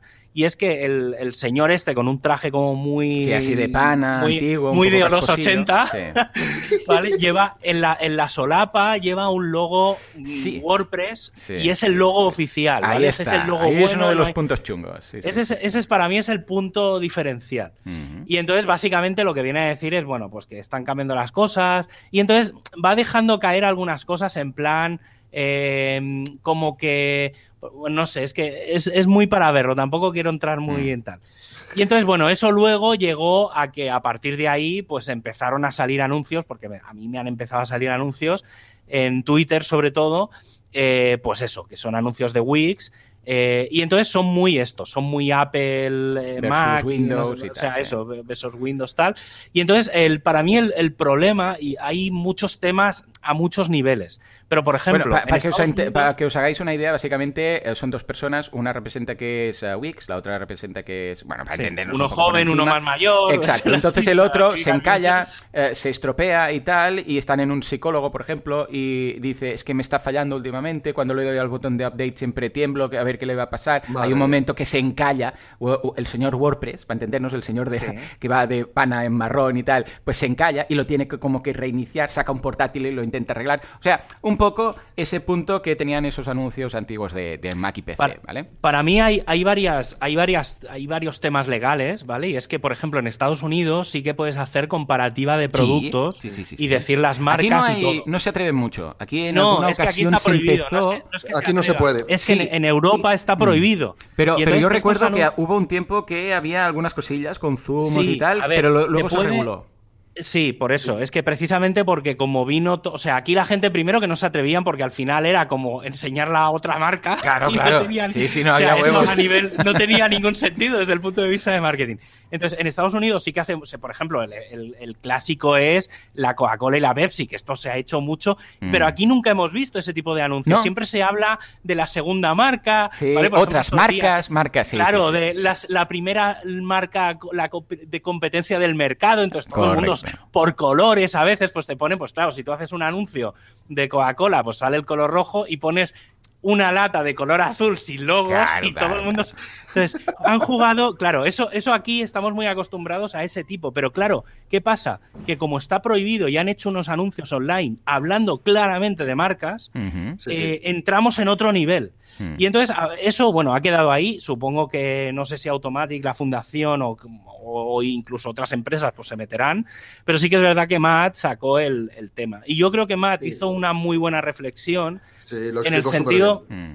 Claro, porque a mí me gustó mucho porque Matt al final lo que dijo es: la gente que hace código abierto eh, está ahí, pues bueno, tenemos ciertas desventajas desde el punto de vista de que no hay una empresa detrás, no hay dinero detrás, es mucho más complicado. El dinero se utiliza, pues, para, pues, por ejemplo, en el caso de WordPress, pues para la fundación, para la comunidad, para ayudar a otros. No estamos para empezar a meternos en batallas legales o en anuncios de tele. Em, y entonces, claro, eh, más lo que venía a decir es, vale, y hay otra gente, ¿vale? Pues que hace cosas y que está muy relacionada, ¿vale? Gente de pago, ¿eh? Hablo. Em, y que hace cosas y está en colaboración o en convivencia con la comunidad. ¿Vale? Square, no me acuerdo cómo se llaman. Squarespace. Eh, Squarespace, tal. Entonces hay, hay gente que está en el mercado y, bueno, no, digamos, hay cierta cierto orden. Y ahí es donde. Bueno, y convivencia. Convivencia. No, y que todo el mundo se aprovecha, porque al final el código abierto, pues hay empresas de estas que utilizan parte del código, que es lo que va a pasar, por ejemplo, con el tema de, del Gutenberg Mobile, ¿vale? Pues que se están cambiando las licencias precisamente para que empresas que tienen mucho mercado utilicen código abierto.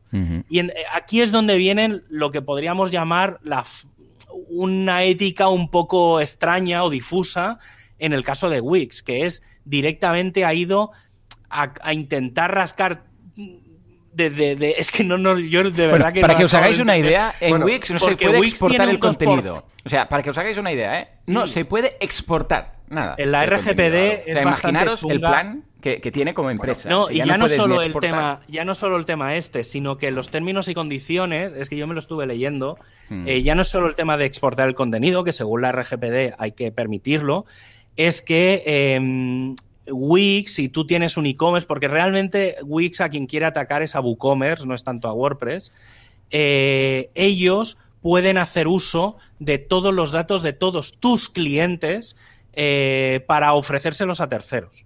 ¿Vale? O sea, no los datos personales, pero sí la agregación de datos, ¿vale? Que es un poco, pues, el famoso pixel de Facebook y todas mm. estas mandangas de terceros.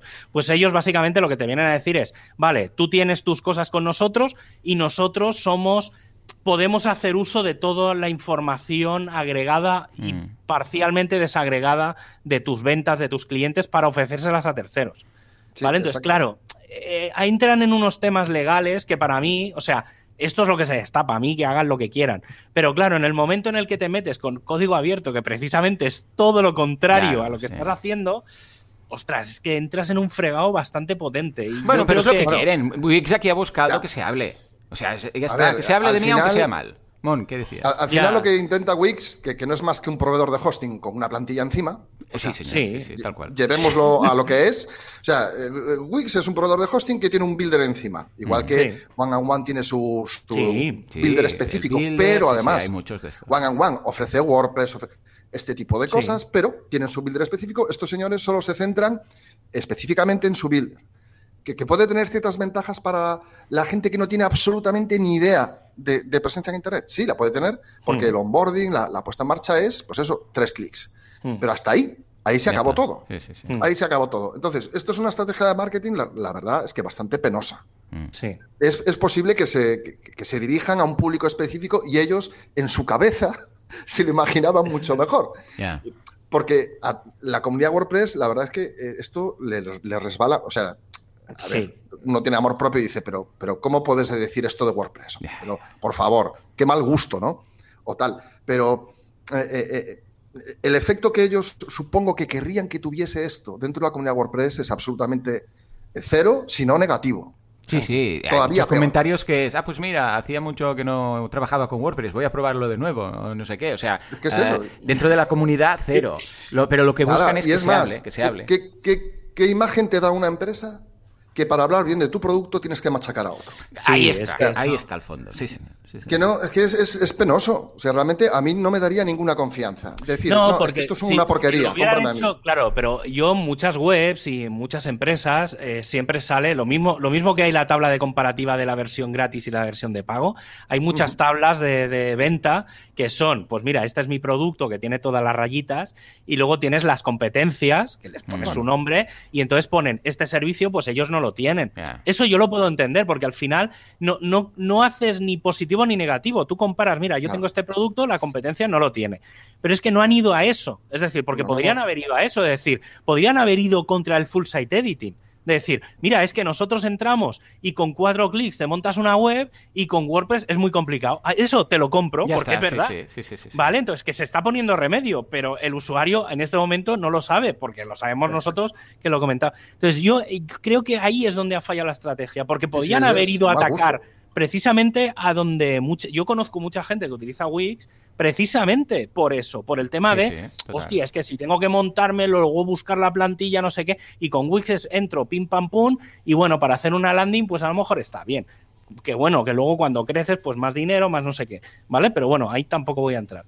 Em, entonces yo creo que ahí es donde ha fallado el, tema, porque, mm. no sé, o sea, yo creo que al revés, les ha salido el tiro por la culata porque es que al final mucha gente se ha leído los términos y condiciones y ha empezado a encontrar trapos, no digo trapos sucios, pero cosas que no molan. Entonces yo creo que... que no molan nada ahí ha rascado mucho y bueno, yo también fíjate, Shopify, Shopify no le hace falta publicitarse en contra de nadie para crecer como crecen. Eh, yo creo que ahí radica una estrategia de éxito o una estrategia de segunda. Yo, yo veo esta, esto de Wix como algo de segunda, como vamos, que es que no, no es no es que no sea ético, es como. Sí, sí, es baja, moral. sí, sí, es un golpe bajo tonto, sin ningún sentido. Que, bueno, vamos a correr un tupido velo a todo esto y nos vamos a hablar de, me acuerdo, la comunidad. Yo me acuerdo que hace un par de, años, hace un par de años, un proveedor de hosting, un proveedor de hosting conocido, hizo un post, un megapost, comparándose ellos con SiteGround. Y fíjate, claro, en el mercado americano tú puedes hacer eso perfectamente y tal. Lo que pasa que eh, y no había ningún problema, hasta que empiezas a leer. Y estaban comparando un producto de hosting compartido con un producto. Claro, claro, claro, sí.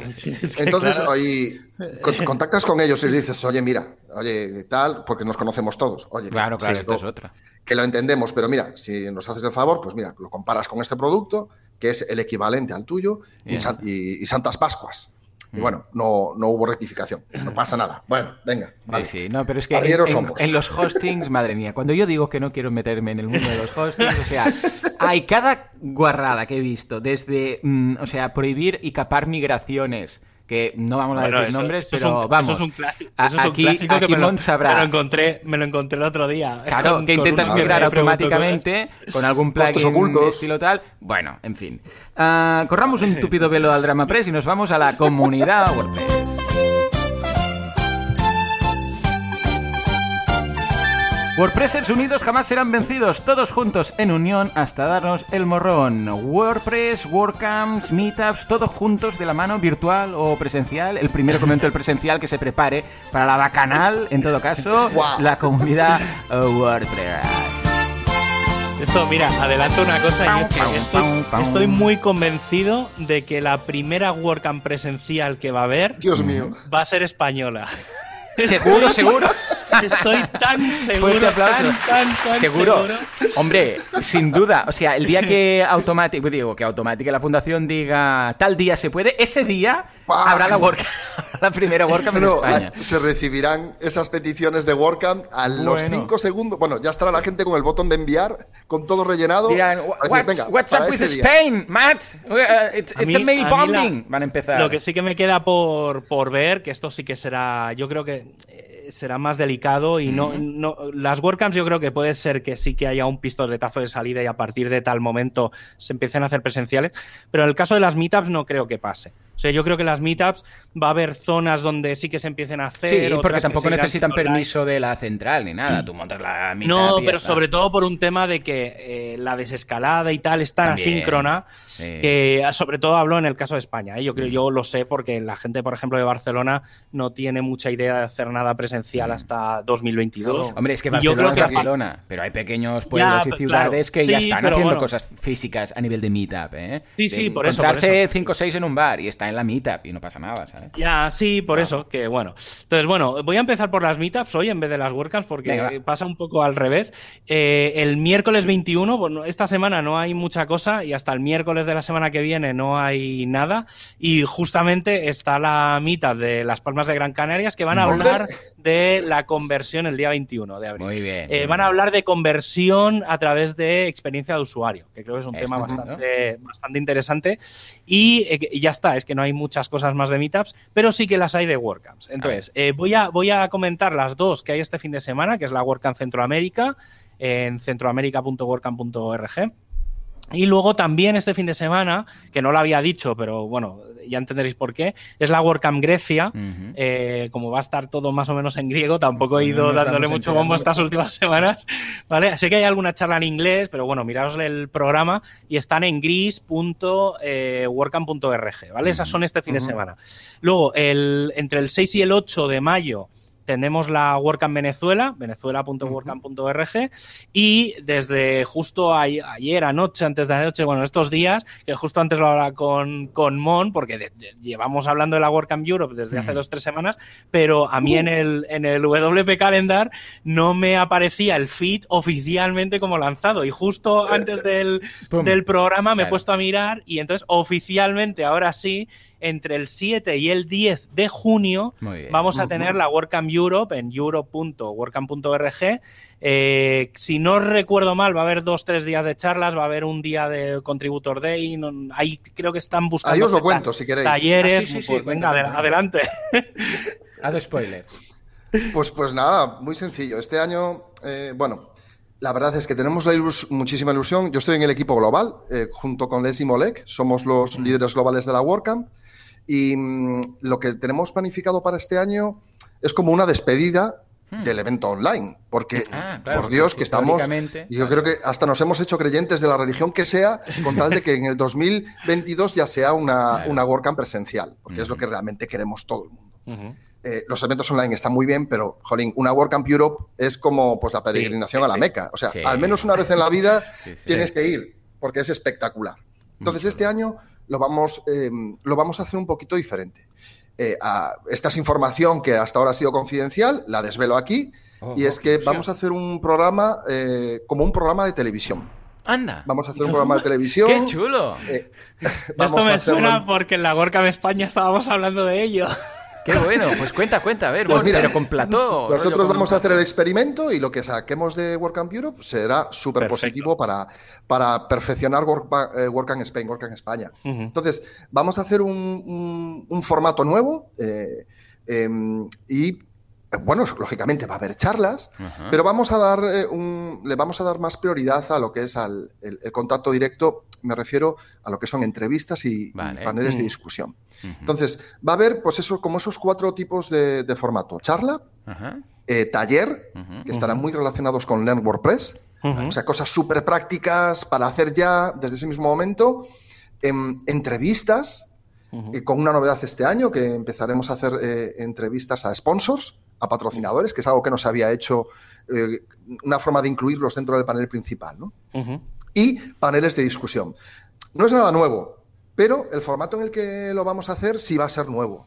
Entonces, pues estamos con el equipo preparándolo ya a tope desde hace, desde hace pues unos, unos meses. Y es cierto, Javi, no, no salía en el feed pues porque alguien se lo olvidó. Qué pues, raro ¿eh? Ah, pues muy bien. ¿Y, va a ser formato, o sea, programa de tele, pero cada uno en su casa o habrá incluso, yo sé, algún plato o algo? Estamos todavía valorando eso. Vale, Nuestro pues escenario ideal sería ese. Nuestro escenario ideal sería que Leslie eh, se viniese a Madrid, yo viajase a Madrid y los dos presentásemos el programa, que van a ser oh, qué pues eso, tres días. eso, en ese plan. Claro, tenemos al nuestro. Esa sería la idea, eh, pero claro, es que las restricciones de viaje, Leslie vive en, en, Inglaterra, en UK, eh, lo tiene un poco mm. más complejo. Entonces, pues nada, estamos viendo cómo solucionarlo y parecer que estamos juntos. por decirlo así, ¿no? muy bonito, me gusta la idea. Claro que pues sí. Ah, no, no, y, ya termino. Eh, pues van a ser tres días no demasiado intensivos, ¿vale? Porque lo normal es que la Europe dure, pues eso, 10 horas. No, no, no, no, no. Vamos a hacer algo bastante digerible, por decirlo de una forma, pues de eso, de tres horas y media al día. Tres horas, tres horas y media. Todo muy seguido, todo muy, pues eso, en constante movimiento para que la gente pues esté, pues como si estuviese viendo la tele, exactamente igual. Pues eso, la idea de la WordCamp España, eh, hay una cosa, no, no, es, no va por ahí, pero, pero hay una cosita bastante interesante, a ver si sale, porque en este caso sí que estuvimos hablando de hacerlo mm, pseudo presencial, pero la idea sería como tener como dos estudios, ¿vale? Seguramente uno en Barcelona, otro en Madrid. Y, entonces la conexión eh, a los estudios centrales. Pues va un poco por ahí, pero, pero ya, a ver, es, es, una idea que salió el otro día en las reuniones. Sé que esta semana o la que viene hay reunión de, de WordCamp España, eh, no sé por dónde irán, pero como la idea es hacer la WordCamp España de cara a noviembre o así, octubre, noviembre, diciembre, yo creo que estará. Por eso decía que la idea de la WordCamp España será un poco mixta, porque sí que habrá una parte online, porque no vamos a poder juntarnos, pero sí que lo que se habló era de eh, hacer una especie eso, de programa de tele que no sería la WordCamp en sí, sería a lo mejor antes o después o alguna cosa. Y entonces, en ese caso, sí que hacer algo presencial y hacerlo, o a, lo mejor incluso llegar a hacerlo en directo. Pero, pero bueno, hay, hay alguna cosita ahí tal que va en esa línea. Yo creo que las WordCamps, eh, ya si cerramos el programa, pero las WordCamps independientes, las, como se van a seguir haciendo WordCamps online, porque esto es indudable que va a haber alguna cosa online, eh, yo creo que se va a buscar ese formato alternativo mm. y, va un poco en esta línea de hacerlo más parecido a un canal de televisión, a lo que podría ser un tal show o algún programa así más late, que vuelva a late, Sí, un poco late. Eso, eso. En ese plan. Sí, sí, va un poco por ahí, ¿eh? O sea, el, el concepto va por ahí. Yo sobre todo, y esto lo dejo a Imon, como idea, porque es algo que creo que, vale mucho la pena y sobre todo para el tema de, la WordCamp Spain, yo he, insistido muchísimo, es intentar empezar a darle voz, sobre todo en estas entrevistas o tal, a gente a los tapados de la comunidad. Sí, sí, sí. A gente que no es la más visible, sino gente. La más visible. Exacto. Sí, sí, sí, sí. Bueno, la verdad es que dentro de WordCamp Europe siempre ha habido ese objetivo. Y es más, eh, el año pasado eh, no sé si os acordáis, pero hubo un montón de gente, bueno, eh, de España, pues tuvimos, mm. no sé si tuvimos, pues, eh, Ruth Raventós, tuvimos, no sé si tres o cuatro personas que, jolín, que, no está nada mal. Y, mm. bueno, y aprovecho. Bueno, eh, ojo que en el 2015, la WordCamp Europa de 2015, eh, yo que no había conocido, yo ahí me dieron una charla. Y que, no es porque yo fuera una voz de... No, no, porque estoy hablando y empecé a, tener un poco de voz en 2014 y en 2015 en la WordCamp Europa me dejaron dar una charla. O sea que realmente, mm, o sea, mm, suscribo tus palabras, se intenta buscar eso.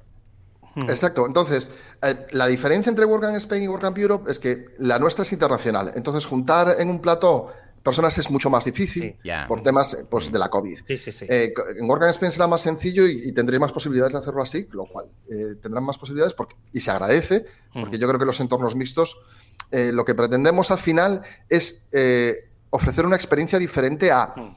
Empieza el evento, charla 1, descanso 5 minutos. Charla 2, descanso 5 minutos. Charla 3, jolín, eh, a ver, yo creo que eso, de eso la gente ya está un poco cansada. Sí, sí, hay saturación, totalmente. hay saturación. mucha gente va directamente a la charla que quiere ver y ya está. Y luego pasillo. Y, se olvida pasillo, Entonces, yo creo que ahora el concepto de pasilleo en la WordCamp España va a ser diferente. Se le va a dar una vuelta porque el foco de la WordCamp va a ir muy por ahí, ¿eh? O sea, hablo de la de Spain. Y a ver, hostia, pues estoy, voy a estar muy, muy atento. Yo estoy, estaré en la parte, sobre todo en la parte del Contributor Day de la WordCamp Europe, estará en la mesa de hosting, que es la que me toca. Ya lo he dejado caer para la reunión de, del miércoles de esta semana, porque no voy a poder estar, pero ya les he dejado al resto del equipo, oye, sacar este tema, que empecemos a hablar, empecemos a hablar de a ver qué planteamiento hay, qué se va a hablar en la, eh, qué se va a hacer en el contributor y tal, y sé además que el resto de equipos ya han empezado a mover el tema, o sea que el contributor, a mí el contributor del año pasado me encantó, pues estaba en casa, la gente estaba, la mitad de la gente estaba encerrada, entonces moló mucho porque se hicieron muchas cosas, ves a gente en la que normalmente solo escribes y va, a estar muy, muy, muy guay. Yo creo que este año, además, si, si, el colofón final va a ser como focalizarlo a ver si es verdad que es la última online, eh, puede estar muy guay. O que al menos Queremos darle ese toque especial. Y aprovecho para decir a la gente que eh, la, llamada a ponentes está abierta. Llamada a ponentes y llamada a talleres de WordCamp Europe y también llamada a ponentes y a talleres de WordCamp Venezuela. Este, este, la verdad, eh, aquellos que tengáis un mínimo de inglés y, sepáis explicar bien un tema, animaos. Animaos porque la verdad es que WordCamp Europe merece la pena. Que podéis, podéis, podéis leer, ¿eh? O sea, y más ahora que estáis delante de una pantalla, podéis leeros un guion y tal, y más o menos. Que lo, digo, y lo digo en serio, ¿eh? Porque ha habido otras charlas eh, que ha ido gente con unas tarjetitas y ha ido leyendo su guion, ¿eh? es, mm. decir, luego eso queda grabado y tal, y, se podrá ver y se podrá subtitular, pero sobre todo, si tenéis algo muy interesante a decir, no os cortéis con el, ay, mi inglés, eh, voy a hacer el tonto con el inglés eh, no, o sea, os lo podéis redactar, eh, os ponéis la voz en el Google Translate para ver cómo lo pronuncia. Yo, hice todo esto para macharla en la WordCamp Europa, hice exactamente todo lo que estás diciendo. Vale, lo digo por eso, porque a veces es el miedito este de, uy, no voy a dar una charla porque mi inglés es muy malo o, no me van a entender o tal, y, no, no, eh, no pasa nada. No, no, para nada. Porque nada. Y más en esto, como dices tú, en este formato en el que tienes, puedes tener delante otra pantalla claro, y puedes ir leyendo. Y, va perfecto. Venga, va, pues a ver cuántos conseguimos en esta ocasión. Sí, sí. Y además, este tipo de eventos ah, virtuales, pero que no sean las simples charlas, yo cada vez veo más. El otro día hicimos uno en Kudaku, creo que fue con remo.co o algo así, que eran como mesas. Claro, Y sí, ¿verdad? Y, vas de mesa en mesa y ahora vas un rato aquí, un rato ahí, y de vez en cuando suena una campana y es, venga, ahora vamos a hacer una charla, ahora quien quiera, no sé qué. Y bueno, es distinto, ¿vale? O sea que vamos a ver que no es simplemente conferencia, pausa, conferencia, pausa, porque es que si no, claro. vamos a estar eso es lo que buscamos todos. Ahí y, está. Y va a ser, va a ser divertido y va a estar genial. a ver, a ver, va a ser chulo. Eso. Echar vuestras charlas y reservad las fechas. Ey, sí, sí, sí. A ver, tres horitas, tres horitas, no vamos a hacer nada ahí, ah, eso de ocho horas seguidas, que no, que no, que no, porque eso extenúa a cualquiera, vamos. Genial. Pues nada, hasta aquí el, el, programa, más largo, más largo de la historia de, de Radio. Estamos haciendo récords últimamente. Tenía que ser con Mon. Es que claro, nos juntamos tres que no nos gusta hablar de WordPress ni nada. nada. Mon, muchas gracias por haberte pasado, de verdad, un placer. Eh, básicamente le, le, mandé un mail y dije, ¿quieres venir a hablar de cosas? Y me dijo, por supuesto. En fin, en serio, muchas, gracias. ¿eh? Gracias, gracias por invitarme. Muchísimas gracias. Un placer. Pues, pues nada, señores, hasta aquí el, episodio de hoy. Como siempre, muchas gracias por todo, por vuestras valoraciones de 5 estrellas en iTunes, por vuestros me gusta y comentarios en iVoox. Gracias por estar ahí al otro lado de Spotify y por hacer todo esto sostenible, porque sin vosotros esto no sería lo que es. Bueno, igual Javi y yo hablaríamos en público. pero no sería lo que es. Señores, nos escuchamos dentro de una semana, dentro de siete días. Hasta entonces, adiós.